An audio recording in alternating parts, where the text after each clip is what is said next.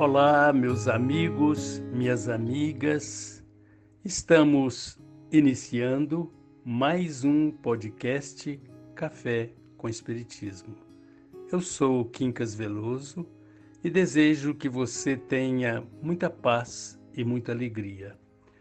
Do livro Algo Mais, Psicografia de Francisco Cândido Xavier, ditado pelo Espírito de Emmanuel, o capítulo de número 2, Deus te guarda.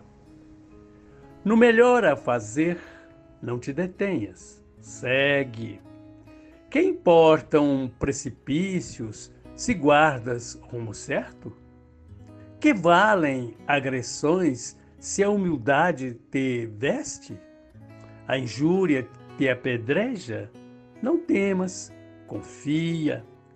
A quem te desconheça, não hesites, prossegue. Não te afastes do bem, Deus te guarda e te vê. O Emmanuel vem nos trazer uma ideia. A primeira dela, delas é que nós não podemos, de maneira alguma, nos preocuparmos com as dificuldades da terra. Por quê? Porque se nós temos um rumo certo, e esse rumo, a mim me parece que está bem claro. São as orientações cristãs nos mostrando como agir no dia a dia, diante das circunstâncias mais incríveis. Veja, diante das circunstâncias que nos pareçam terríveis, como por exemplo, sermos agredidos. Ora, diante da agressão eu vou buscar a humildade de Jesus. Qual que era a humildade de Jesus?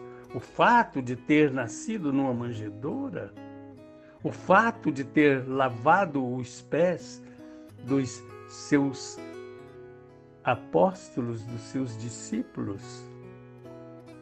Qual seria a verdadeira humildade de Jesus?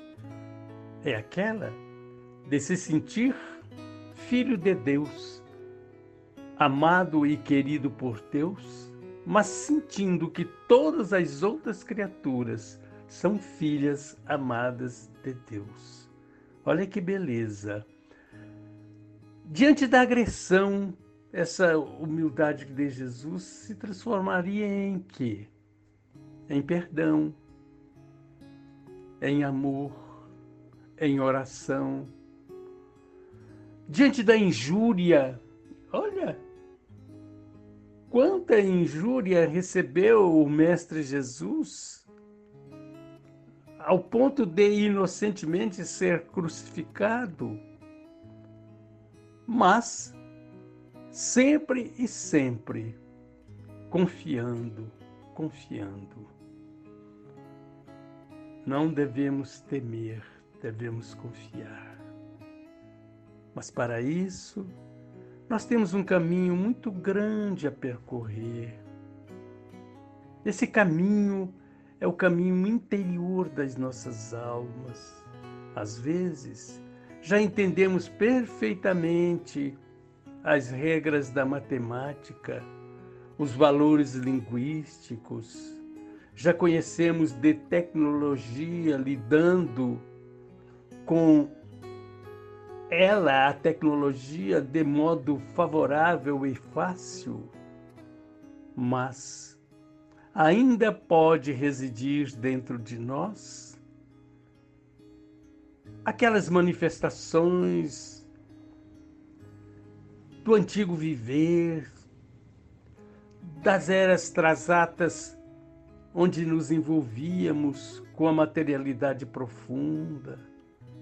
Cabe-nos então buscarmos a renovação dos nossos hábitos íntimos e interiores sem jamais querermos condenar quem quer que seja, sem jamais dizermos que somos infelizes porque alguém está a nos tornar infelizes.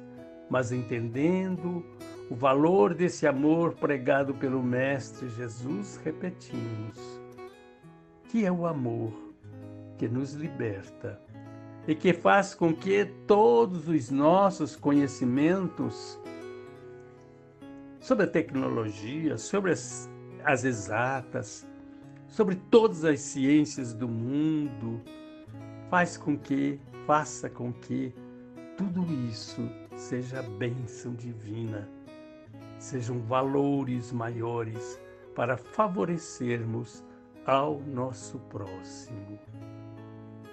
E ele diz: Não te afastes do bem. Olha que maravilha. Quando Kardec anota que ele faz um perquerimento interessante. Basta nos deixar de fazer o mal?